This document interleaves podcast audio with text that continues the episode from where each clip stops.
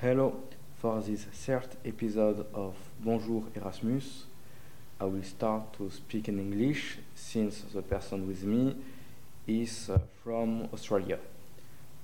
So I hope you can still uh, understand me beside my accent. Let's go.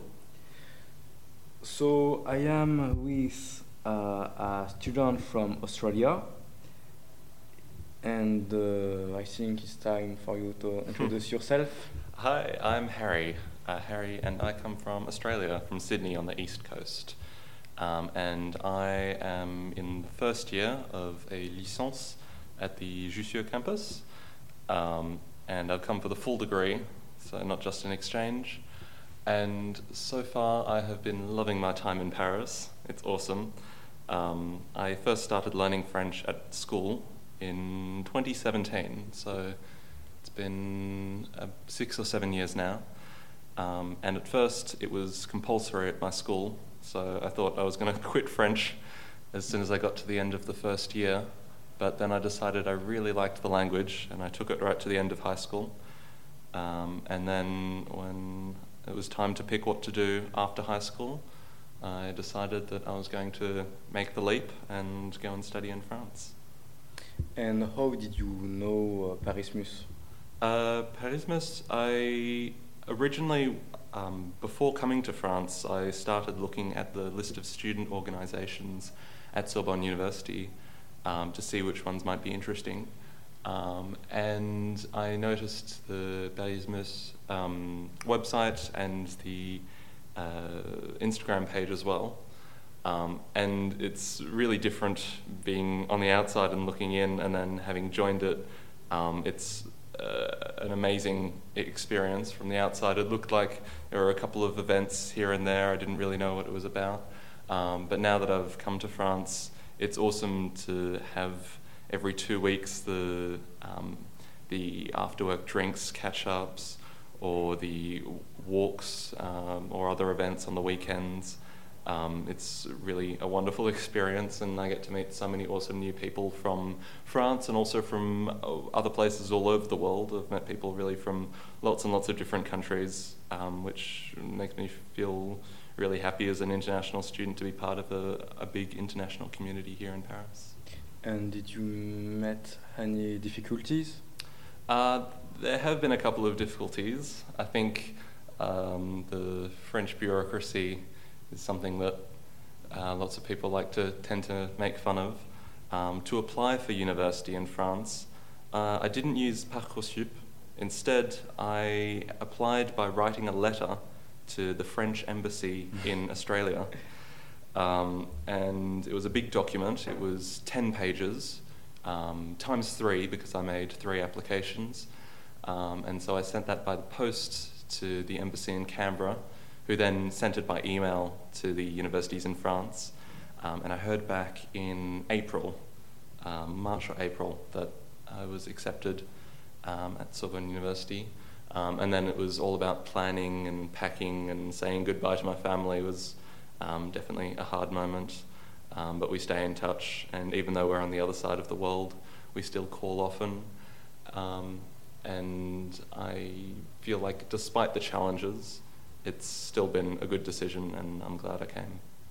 Is there any difference between uh, the French uh, system of university and uh, the Australian one?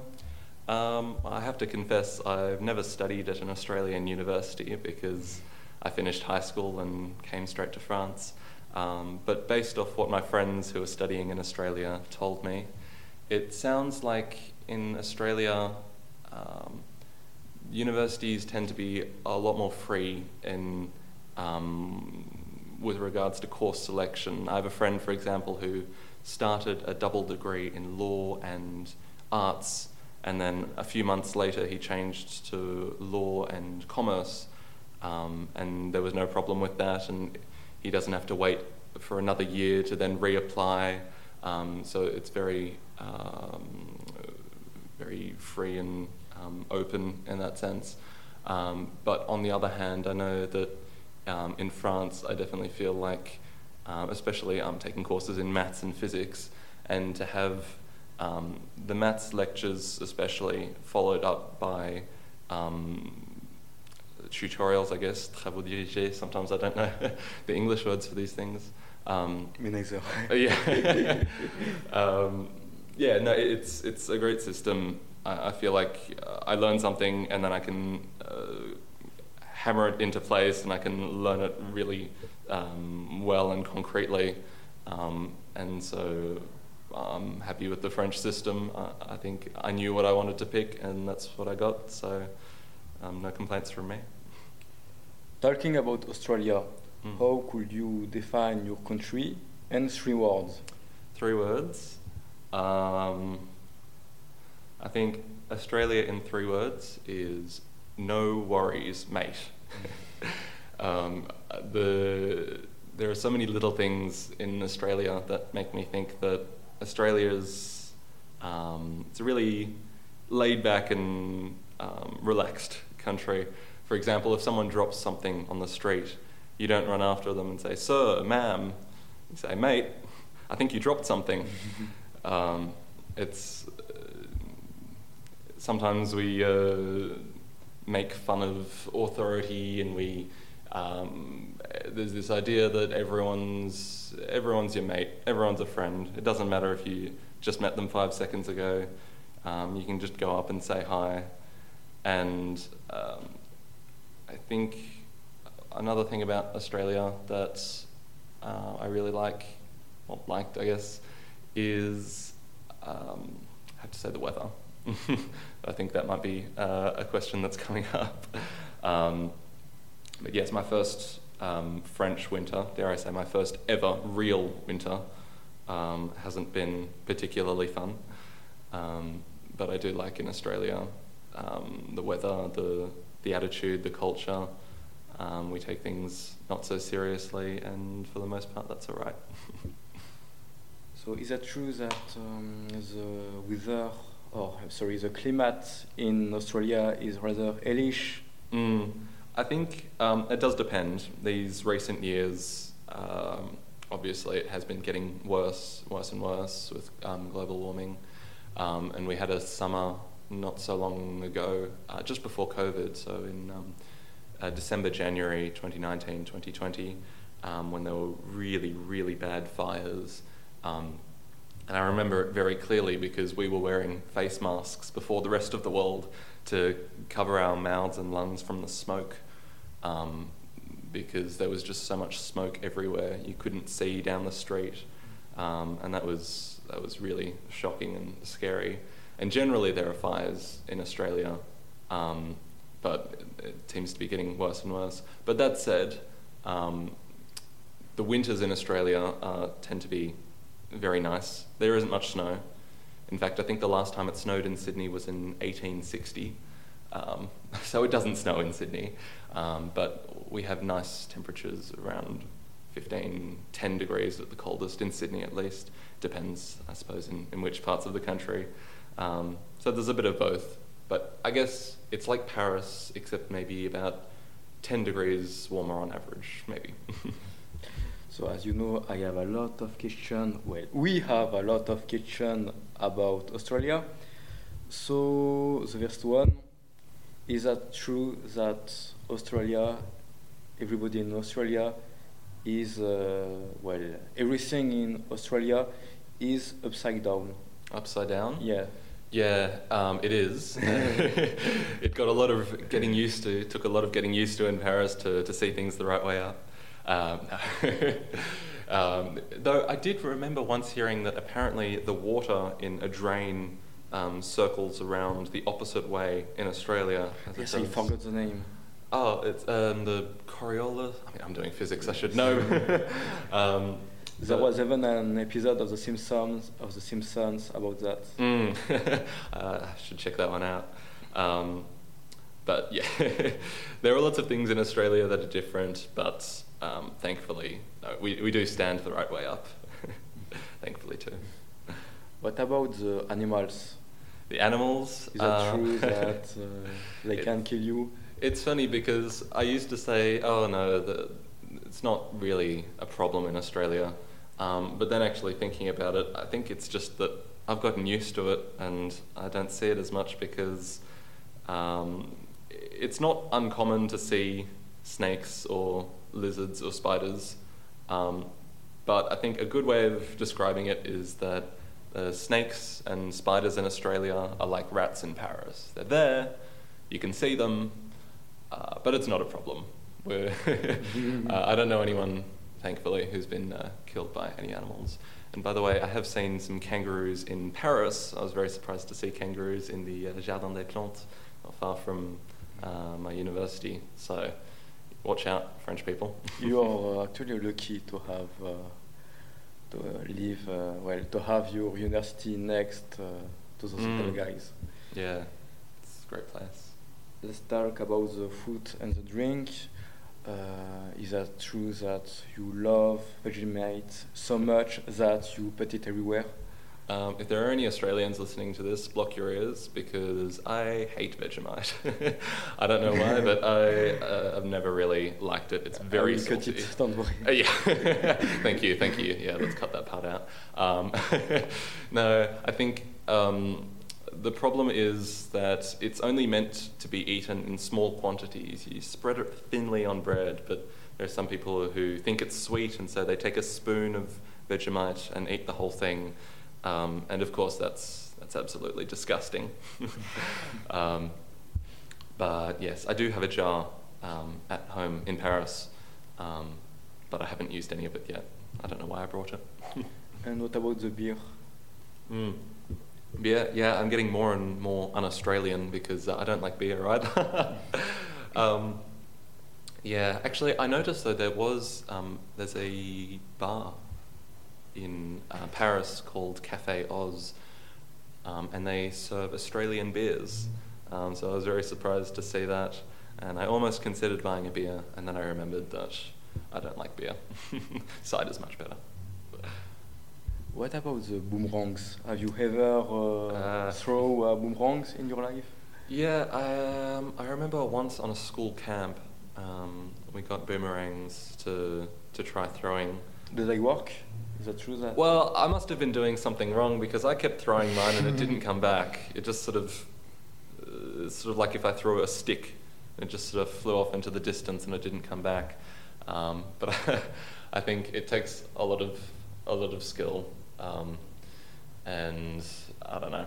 I feel like a, a frisbee is easier to use. Frisbee isn't even uh, that easy, but I don't know. I've never gotten a boomer- boomerang to work. Maybe one day I'll give it a shot when I get back.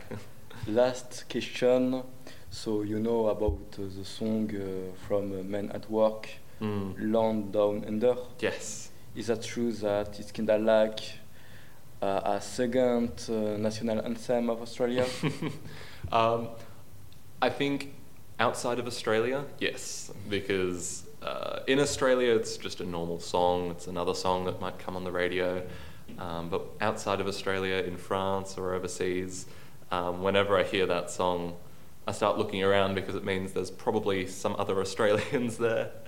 Um, and I feel like there are every now and then, once in a generation, there's a song that um, brings brings the people together, and that's one of those one of those songs. Second national anthem, uh, I'm not sure.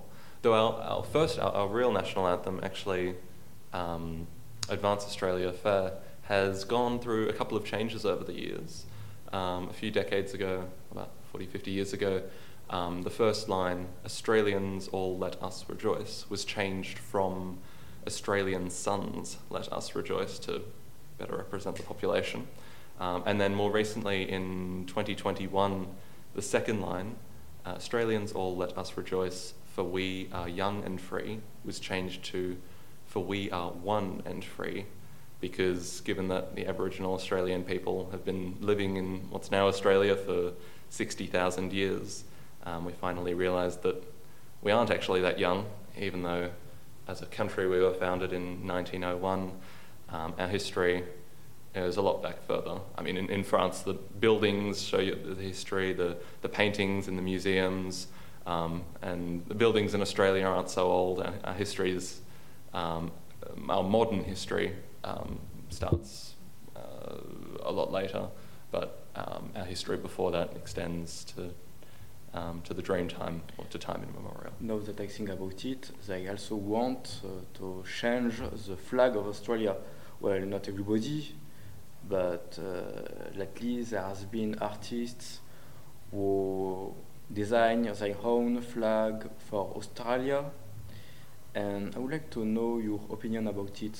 Hmm. Do you like uh, the flag the way it is, or maybe? Yeah, it's an interesting one. Um, I think so. The Australian flag at the moment obviously has the, the Union Jack, so Mhm. the, the um, UK flag in the top left corner.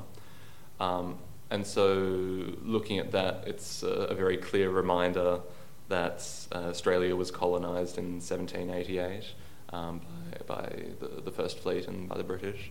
Um, but the other elements, the stars and the blue background, um, are quite distinctly Australian elements. So the star at the bottom, on the bottom left, the Federation star, um, has one point for all of the original states, um, and that's what that symbolises. And then on the right is the Southern Cross, so that's a, a constellation Mhm. that can only be seen in the Southern Hemisphere. I've looked for it in Paris, I can't find it, though that said, I don't think you can see many stars in Paris.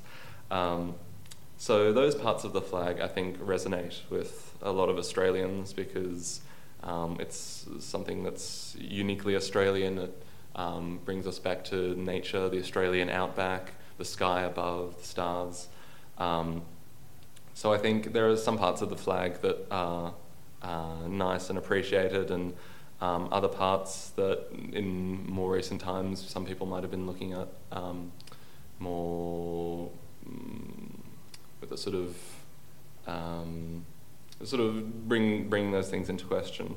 Um, but I think for the moment, uh, it's unlikely that the the flag will change um, for the time being. There's also talk about changing the um, the date of Australia's National Day. Yes, yes, it, it was uh, controversial. Mm, yes. Even Uh, the political regime, like they want to become a republic. Yes, so there's that as well. So the National Day is currently celebrated on the 26th of January, so quite recently.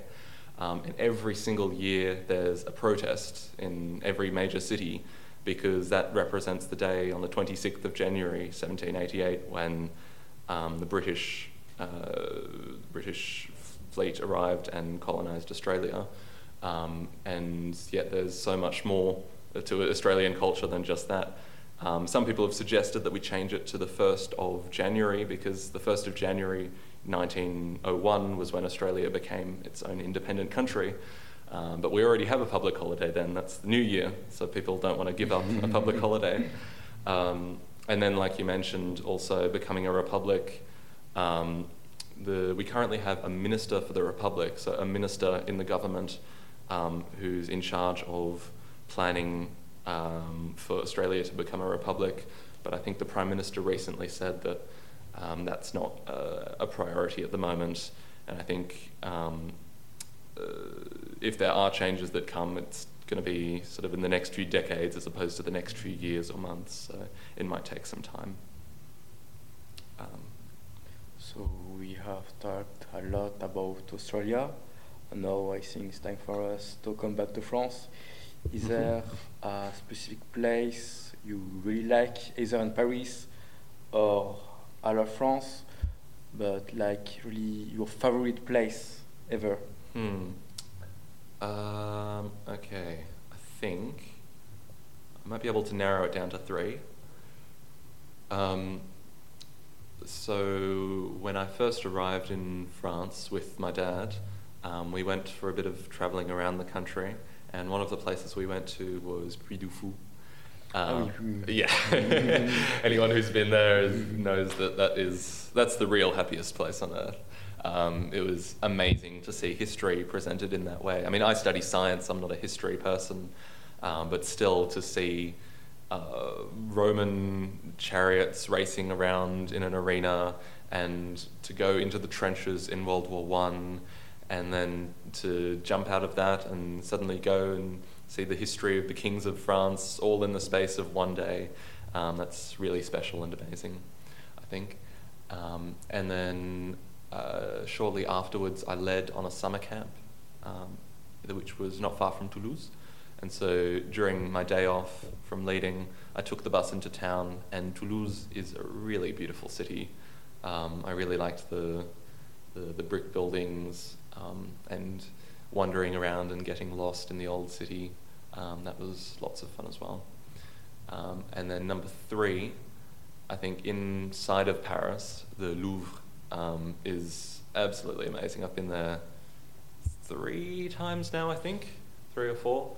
Um, and every single time, I think that I've seen everything, and yet I walk Oh, around the corner, uh, yeah, and there's something new, and there's a whole new room or five new rooms that I haven't seen, um, and it's amazing to see all of those artworks. And I feel like I could visit there so many times and still never see everything.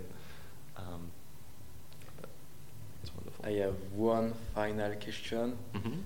Uh, do you have any advice uh, you could uh, give to other exchange students, either Erasmus or uh, just exchange students? Hmm.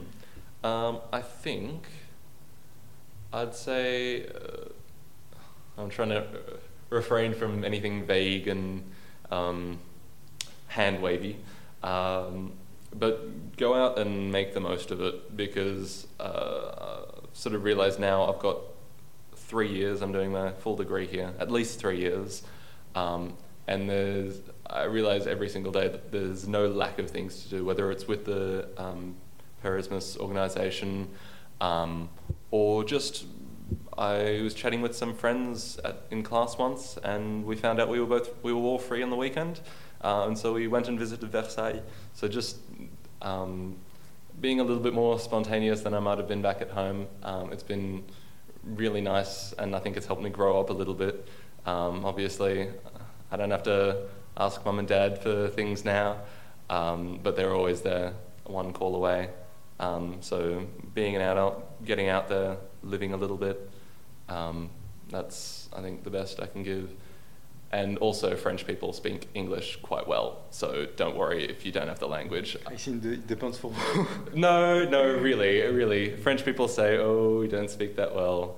Compared to the level of French in Australia, uh, I think the level of English in France is is top notch. So, you think so? oh well, Australians don't learn languages. So yes, yes. So yes, there's nothing to worry about. Go out, go and exchange, go traveling, and have a great time. Because why not? Well, it was really nice. So thank you very much uh, for your time. Thank you. Thank you very much uh, for the advice and what you said about uh, France and uh, Australia. So now uh, it's Hmm. time uh, for us to end the third episode. Yeah. Well, thanks, mate, for inviting me, and uh, have a good one. Thank you, you too. And uh, you, uh, those who listen to me, see you in next episode, uh, maybe in February. Goodbye.